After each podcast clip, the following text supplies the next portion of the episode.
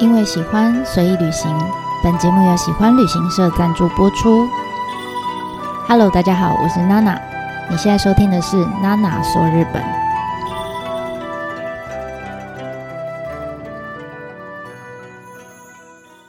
Hello，大家好，我是娜娜。前面两集呢，我们跟大家分享了呃大地艺术季整个诞生的契机，包括它怎么从无到有的一个脉络，然后还有北川先生希望透过这样子的大地艺术季的活动，可以去呃重新找回当地的这个长辈们的笑容等等这些目的。那这一次呢，我们就是要跟大家聊说，那在经过他们这么一番的努力之后，好，最终呢在。呃，大地术记里面呈现的作品有哪些？嗯，我觉得蛮共通的特性，还有他们在不同的呃推行的阶段，哈，可能早期跟晚期，在不同的时空背景之下，作品其实。呃，它的呈现方式有一些呃很微妙的转变，哈，就这一次会想要跟大家分享这样的内容。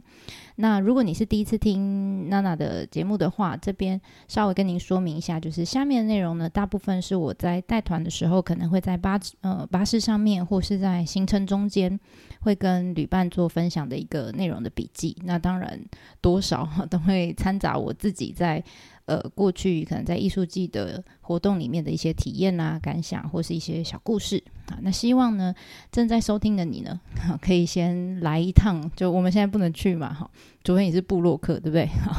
那我们就先来一趟想象的艺术季之旅。那等到可以恢复正常旅游的时候，那我希望这一系列的，我我我不知道，我也没有预期我会做几几集哈。总之呢，这一系列的内容，希望可以。呃，让你在可能去艺术季之前，或者是行程中，或者甚至是回国以后，去做一个呃回忆。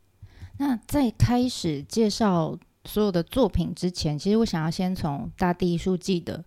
呃日文原文开始。它的名称，其实日文原文的名称叫做《大地的艺术季月后期有》啊，我要念日文了，阿斗托里安那里。Tri triennial 吗？我英文不太好，应该是这样念哈。就其实我希望把大家把注意力放在艺术季的季，好，它是祭典的祭，跟最后的这个呃 t o r i e n a 里这两个字上面。哈，为什么呢？嗯，第一个是我们先注意到祭祭典的祭这个字啊，不是台湾比较习惯用的季节的季哈。那我记得以前我有一次带团到呃兵库县靠日本海那一边的一个蛮偏僻、比较乡下的一个温泉乡，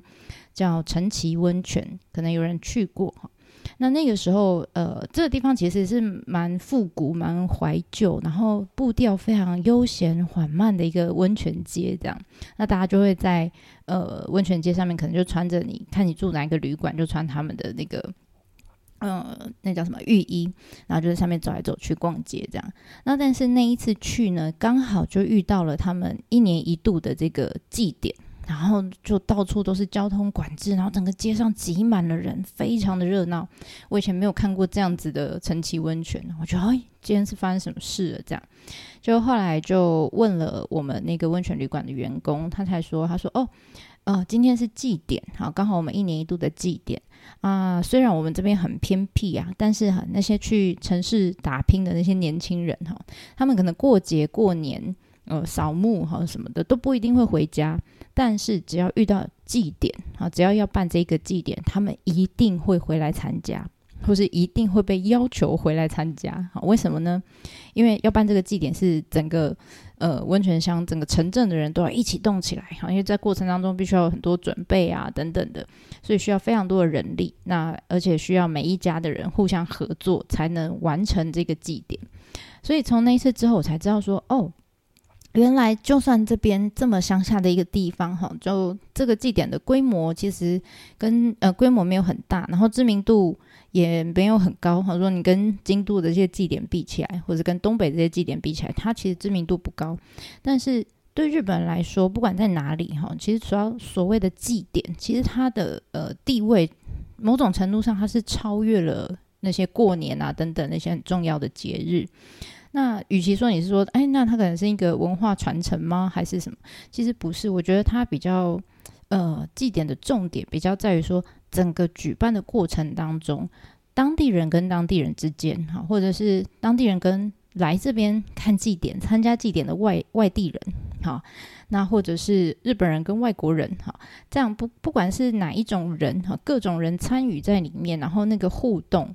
呃，借由这样的互动，他们的这个感情的交流会会更上一层楼。这样，我觉得这才是一个嗯办祭典的重点吧。所以我觉得大地术祭它采用了祭。祭典的“祭”这个字，其实在精神层面上，可能就包含了这一层的含义在里面。那第二个字是呃很难念哦 t o l i a n a 的，就是三年展的意思啦。如果你用英文去看，那嗯，一顾名思义就是三年办一次嘛。好，所以从两千年开始第一届，每三年办一次，办到现在二零二二年哈，已经是第八届了。那如果你要再往前面，两千年以前，其实从一九九五年，好，大地数据就开始进入这个前置准备期嘛，所以你整个把它算进去，其实这个活动它已经呃横跨了二十超过二十五年，就已经四分之一个世纪了。那在越后期有这个地区里面，其实它大大小小总共有两百多个集落啊，就小村落这样。那从刚开始其实只有两个村落，只有两个主动呃表示说啊，我愿意参加试试看。好，然后到现在其实有一百多个聚落。一百多个集落已经参与在其中了。那刚开始的艺术作品其实很非常少，就二十几个、三十个这样。然后大部分都是坐落在公园呐、道路旁边呐、呃河川旁边啊、学校啊这种，就是很很公有的这个土地上。到现在呢，已经开始有深入一些呃已经废校的小学校，或是中学，或是当地的老屋，然后甚至一些名家等等。那同时呢，参与在整个艺术季里面的艺术家，或者是来访的访客等等的数据，其实也都有随着时间，呃，慢慢的很稳定的成长哈。那所以常常就会有人问说，那既然这些成效其实看起来都还不错，那为什么不像台湾的某些艺术季活动一样，如果每年来一次啊，那不是更好吗？那针对这个问题呢，其实呃，北川先生他有他自己的想法，然后因为他觉得如果是双年展，就是两年一次的话，其实时间有点太赶，就今年办完，马上又要开始筹备下一届，对整个团队来说可能会负担还蛮大。那对当地的居民来说，其实在生活上面也是个干扰。那但是如果又四年一次的话，好像又又太久了哈。对对，要想要来艺术季的人就觉得哎。等等待时间太长，而且对当地民众来说可能有点傻逼气这样哈，所以，呃，他考量之下，他觉得对营运团团队或是对当地居民来说，可能比如说第一年举办，第二年我们来检讨，然后来反省，然后第三年我们来筹备下一届跟制作，这样子的 tempo 应该是比较恰当的。好，所以这是为什么叫三年展，他直接把它命名在那个呃整个艺术季的名称里面。好，这是一个。那再来，我们就可以看到说，哦，里面呢大地艺术季其实有很多的作品，而且他们分分布的非常的广，然后三年才举办一次，所以通常啦，我们直觉哈，我们在规划行程的时候，就会想说，我们要在。怎么在最有限的时间里面看到最多的作品，对不对？毕竟三年才一次，而且我可能这这举办期间之内，我只去一次这样子。那还有一个就是护照，哈，护照我觉得也是蛮邪恶的哈，就是它上面会有让那个大家盖章的那个页面，然后你看了一个作品就可以盖一个章，看了一个作品就盖一个章。那有时候你看到那个整个页面里面就都盖了章，就只剩一两个是空白的时候，那个感觉真的是。精被松快，对不对？我懂，我真的懂哈，我也有曾经这样过。那所以，呃，为了呃，要怎么讲？希望大家哈，不要因为要，因为真的有很多人是想要去收集作品啊，但没有收集到，他会有一种很焦虑的那种感觉哈。那这种执着我也曾经有过哈，所以想说，在大家成型之前呢，先。让大家开示一下，放开，好不好？放开。我们先大致上了解一下，呃，大地书记的作品的特性，你就知道我们不要执着，好不好？放下来，跟我一起合掌。哈，我们开始了解一下。哈，第一个是，嗯，其实他的作品，呃，有些人会用离散型的艺术季来形容它，什么意思？就是。如果你有去过大地艺术季，你应该就知道哈。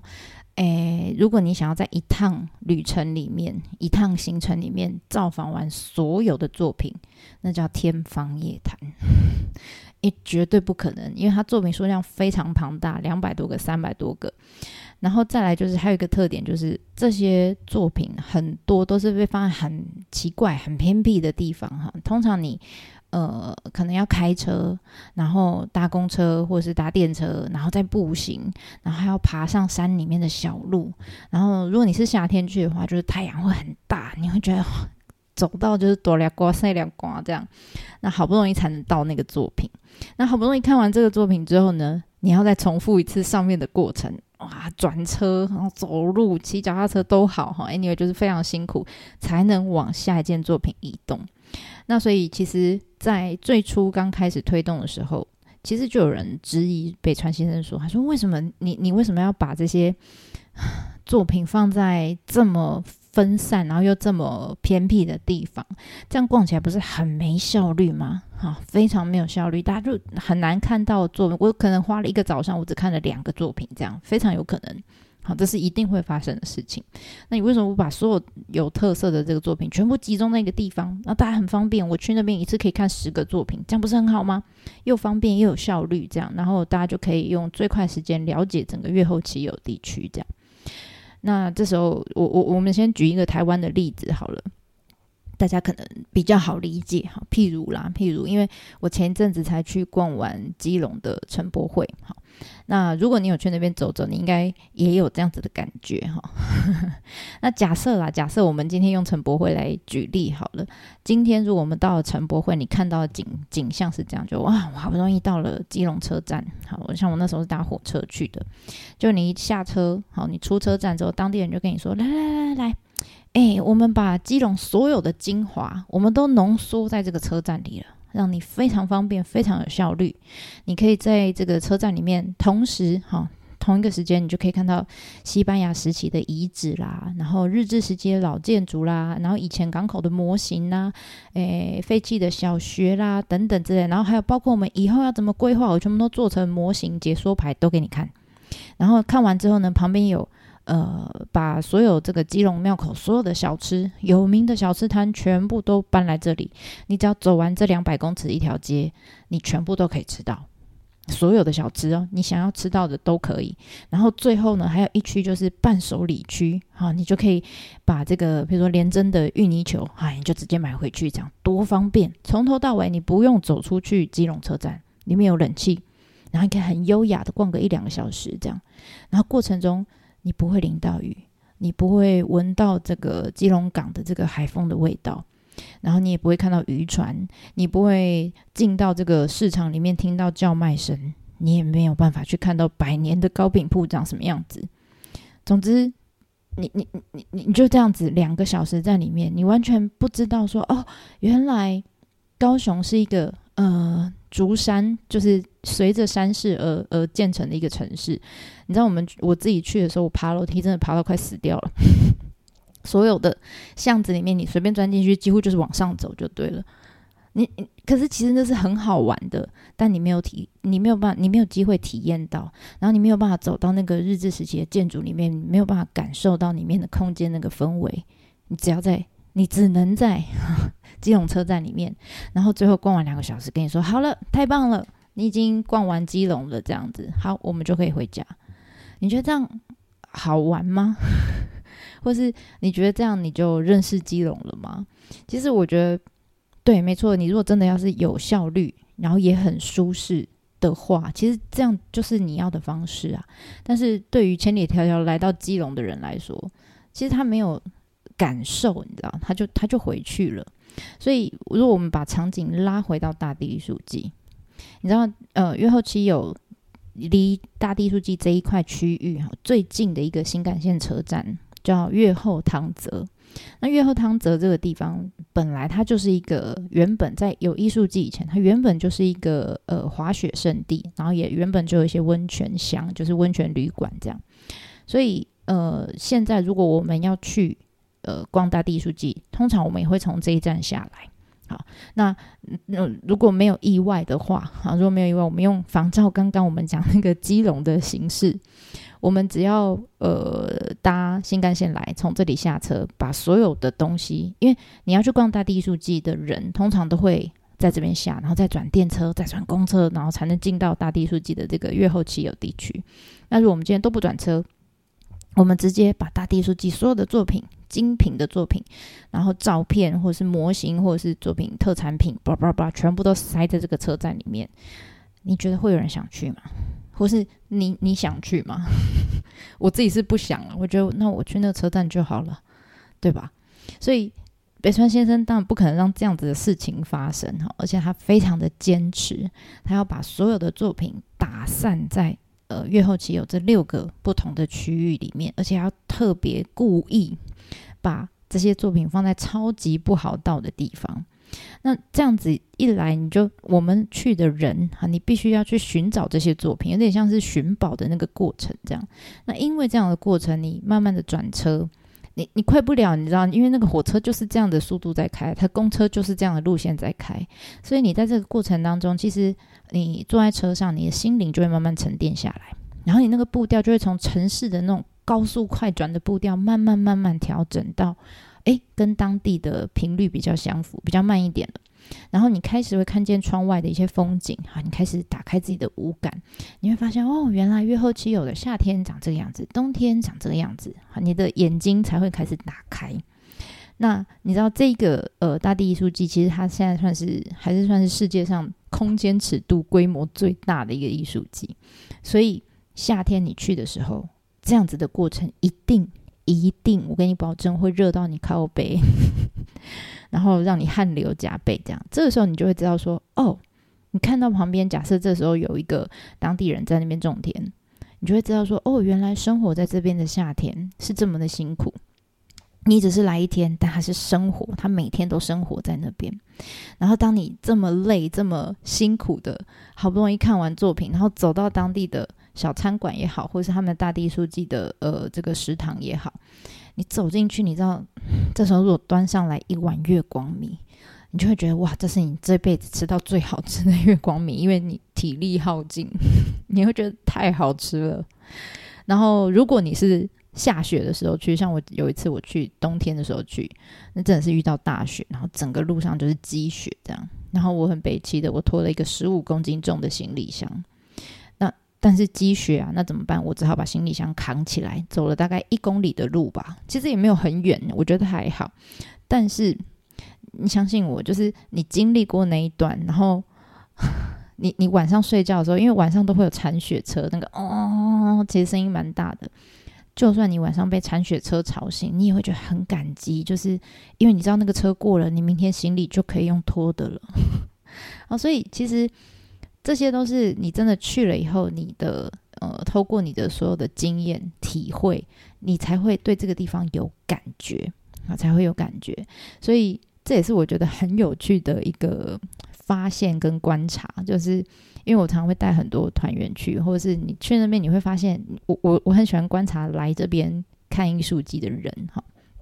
你会发现来呃，会特别来到艺术季的这些人，大部分都是对。艺术有兴趣的嘛，对不对？那你知道对艺术有兴趣的人，大部分也都会把自己打扮的美美的啊，或者是嗯穿的很有个性哈。然后呢，你对他们的想象就是平常啦，他们在东京可能就是会走到美术馆里面，然后对着一幅画这样，然后手托着下巴，就嗯嗯，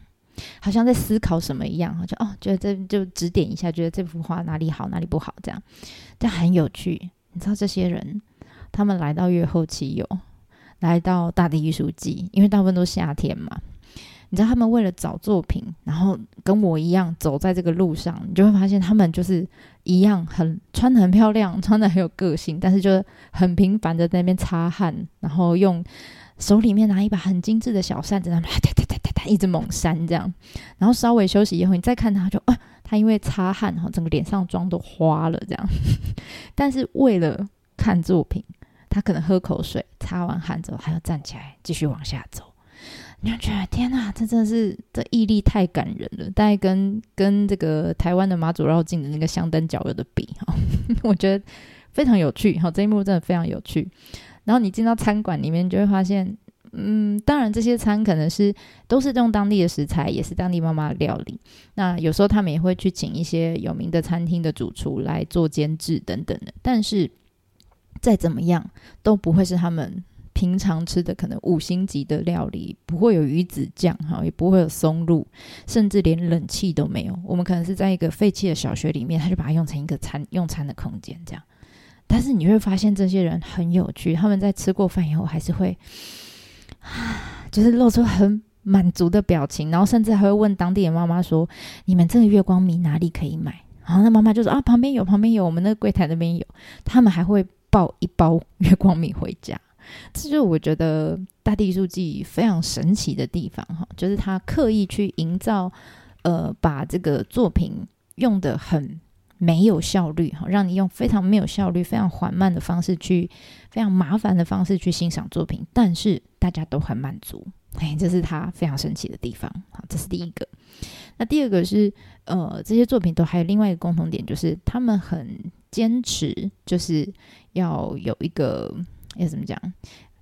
专有名词，特定场域艺术，意思就是说，我们一定要放在这里，这个作品要放在这里，跟当地有关联，它才能成立。好，这个作品才能成立。好，这是北川先生非常坚持的。好，就像我们之前讲的彭田好那个作品一样，就是艺术家你必须到现场来，然后去找你有灵感的地方，你有灵感的呃事事物都可以。好。然后从呃选艺术家、邀请艺术家到沟通整个艺术季的理念啦，然后到艺术家来到现场，作品他要怎么做哈等等，到最后实际开始成型，作品成型等等，其实这个过程必须要花非常长的一段时间。那艺术季的团队是呃，你知道第一第一届可能一百。一百多组吧，到现在几乎都是三百多就，是三百多个作品。你知道，一个作品就要花这么长时间，三百多个作品要同时进行，那是真的是非常耗时的。好，那当然，北川先生他不是只有邀请日本国内的，他还要邀请国外的。好，可能而且不不一定不一定是只有艺术团队，还有建筑的团队。来到当地哈去做创作，那像台湾的话，有台湾的艺术家，我知道有林顺龙老师啊，有吉米啊等等哈，甚至今年还有豪华朗基工也有去，所以呃，它其实是蛮国际性的一个艺术创作的一个要怎么讲场域就对了。那这边先岔题一下，因为我们刚刚讲到艺术家，你知道这么多的艺术家三百多组，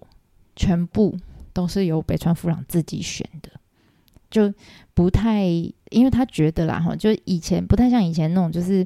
有很多艺术活动或是展览的时候，大部分哈，你要怎么去挑选这个展里面的艺术家或是艺术作品，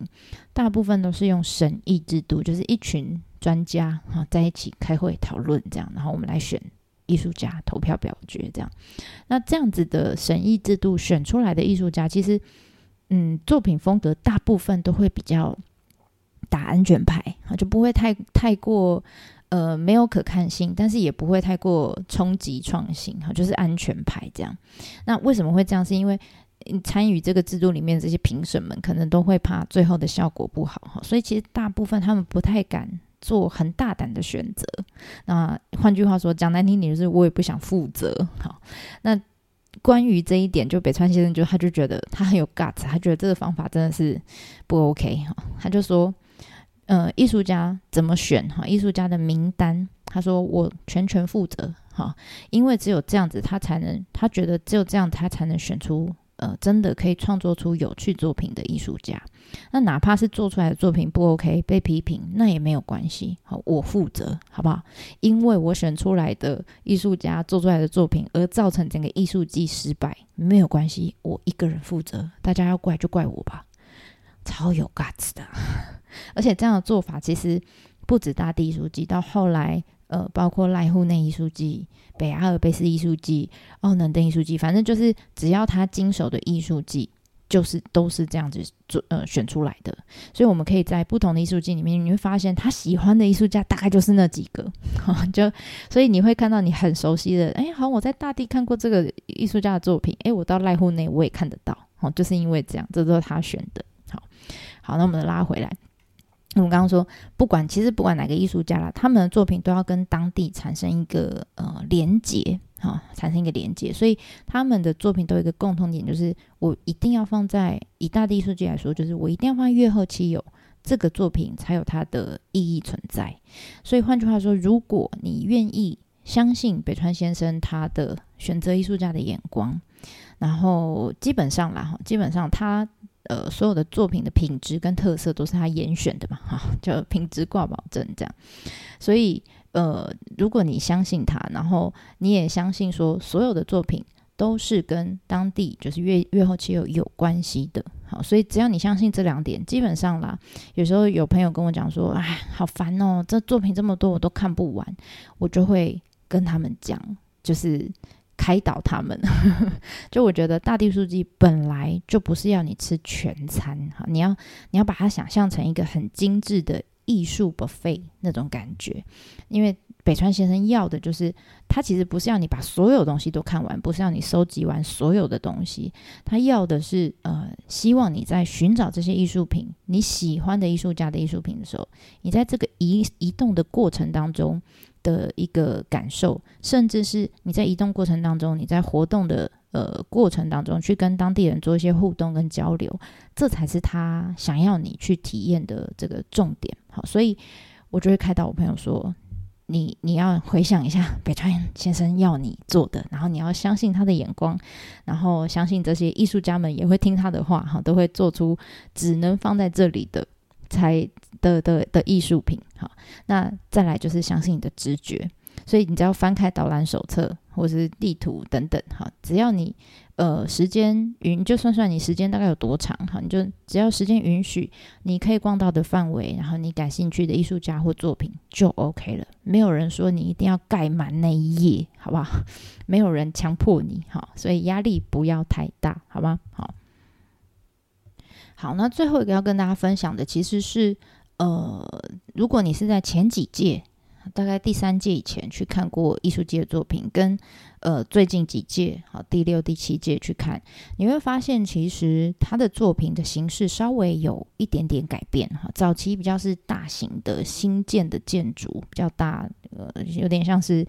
呃建筑物的这一种，然后。到现在可能比较多是 focus 在老建筑，可能是老屋啦，或是学校的再利用。那为什么会这样转变？其实，在大概第三、第四届的时候，呃，有一个非常重要的藏镜人 出场了哈，然后也那个时候也发生了一个蛮关键的事件哈，所以导致于呃后来其实比较近几届哈，其实是比较符合北川富朗先生想要的呈现的样子。那我们之前有稍微提过，就在最开始那两届的大地书记的时候，其实那个时候的经费是来自于公部门。那加上那个时候呢，其实当地居民对艺术季的活动还稍微有点保留哈，持着观望的角度在在看这件事情。好，那所以他们参与的程度是非常有限的。那对北川先生来说，也是他只能在很呃既有的 被掌控的资源下面，所以他只能运用他的。所能掌控的部分来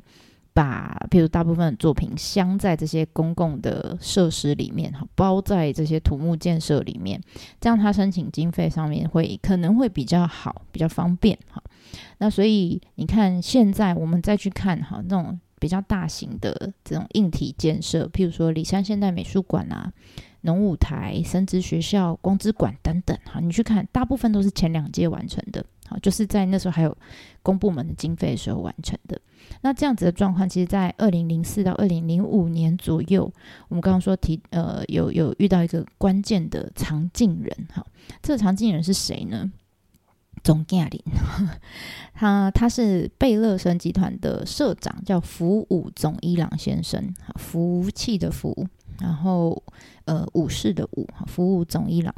那贝勒森这个这个公司，真的大家没有听过哈。它前身其实是一个书店，叫服务书店。那我们台湾人比较熟的，可能有人听过的，就是巧莲智的月刊，哈，就是这个集团发行的。所以换言之，巧莲智就会想到巧虎嘛，对不对？好，所以我们就可以把。诶，服务总一郎，我们就把它想成巧虎的爸爸，这样好吗？巧虎爸爸这样哈，这样去称呼他，大家可能比较好记一点。那当当年刚开始，其实呃，大地艺术季在推动的同一个时间哈，那一个时候，乔虎爸爸他刚好在另外一个地方，在濑户内海的一个小岛，就是直岛上面，他也在尝试用艺术的方式去去去改变这一个小岛。那这也是为什么那时候还没有濑户内艺术季哈，那所以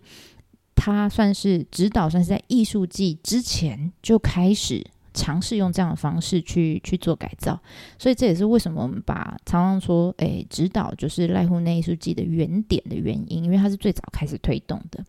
那呃，关于巧虎爸爸他在他的指导上面做的事，哈，我们可能之后诶，在赖户内艺术季的时候，我们再来跟大家分享。我们这边先不说哈。总之那个时候他就发现，哎呦。是新细线的这个越后期有地区，有一个人在跟他做很相似的事情，很类似的事情，就是北川先生。所以呢，他就在二零零三年的时候，第二届大艺艺术季，他就来到了这里，想说：“哎，来看看人家是怎么做的。”哈，那跟我在做的事情有没有我可以学习的地方等等。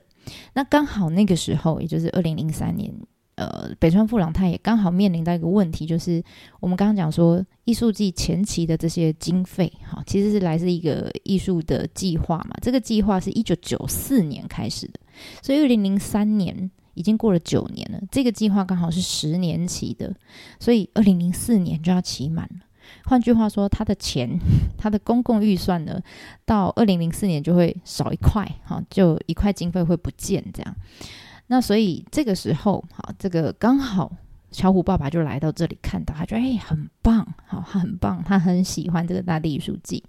那他也知道北川先生有这样子的困扰，所以他就主动好就跟北川先生说，哎，这样啦，我可以帮你好找一些企业的赞助啊，或是我协协助你可以做一些广告啊等等媒体传播上面的呃呃帮忙这样子。那所以从此之后，在第四届开始，就二零零九年开始，其实呃，服务总一郎先生就是巧巧虎爸爸，就开始。用呃艺术季的总制作人的身份就开始参与在大地艺术季里面。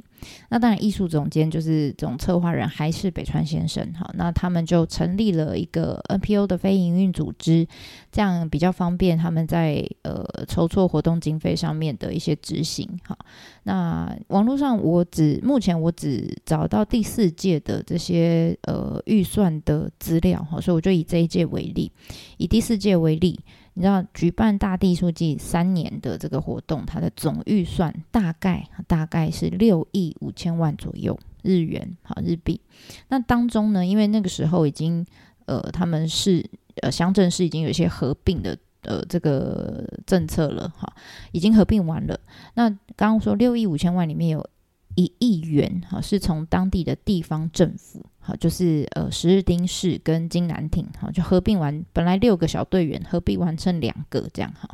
那就由这两个地方政府来负担。你说那剩下五千，呃，五亿五千万呢？其中有三亿，三亿要超过一半呢，都是巧虎爸爸很霸气，他说来，我去找企业赞助，好，去去搞来的。然后剩下的呃两亿五千万，哈，还是呃这个 NPO 组织想尽办法去找一些计划的补助啦，或者是有什么乡土税的制度啊，卖艺术机的护照、周边商品等等等等，好来呃东补西补，这样把它补起来，好，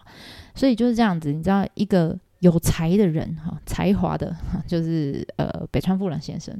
然后呢，遇到另外一个是有才的啊，钱财的财哈，就是呃巧虎爸爸哈，服总一郎先生。就因为这两个有才的人，在在在第二届的时候相遇了，然后呢，因为这样的机缘，才得以让艺术季继续持续办到现在。那当然，服务总一长先生当然也也不是只有参与在这个大地书记里面，他同时也把北川富朗抓到了指导去，抓到濑户内里面。所以呢，后来濑户内艺术季在二零一零年就开始举办了第一届的国际艺术季。好，所以你就知道这两个艺术季其实之间，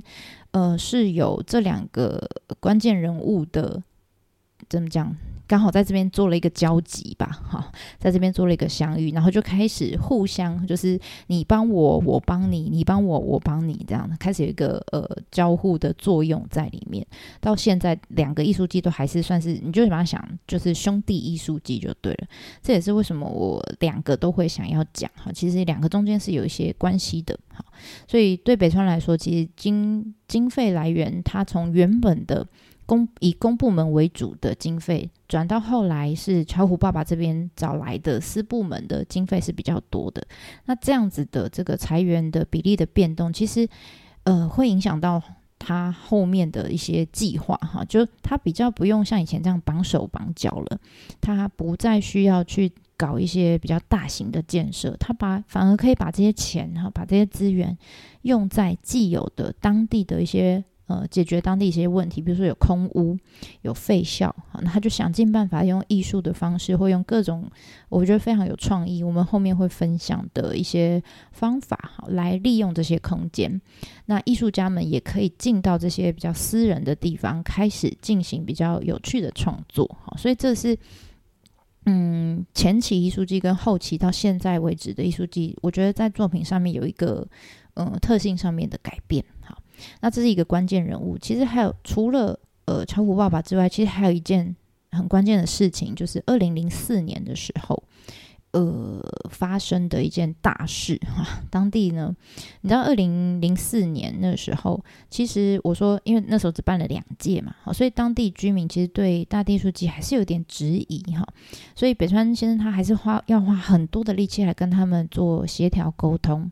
那当年呢？呃，正准备要开始办第三季的时候，二零零四年就就发生了，在新西地区就发生了一场叫中越大地震。那你知道地震一发生的隔天，哈，这个艺术季的团队他们就在就开会，哈，就在那边讨论说，嗯，我们接下来的艺术季到底要要不要办？好，那就后来他们呃决议是，他们觉得当地居民的事情应该要优先于任何的活动。所以他们马上就决定说：“好，那我们先暂停所有跟艺术季相关的事情。那但是不是我们什么事都不做哦，反而是呃暂停这些艺术季活动，然后这些人力物力拿来干嘛？拿来推另外一个活动，叫做帮助大地，也就是帮助当地人、大地艺术季当地的居民这样。那所以你知道，在地震发生以后的大概一年之间，哈，整个一年当中，整个艺术季的团队。”他们不做艺术了，他们转过来干嘛？就协助当地的这些受灾户去做清扫，然后灾后的整理，那甚至冬天的铲雪等等。然后他们也成立救援基金，然后呃帮当地人去做募款哈，然后买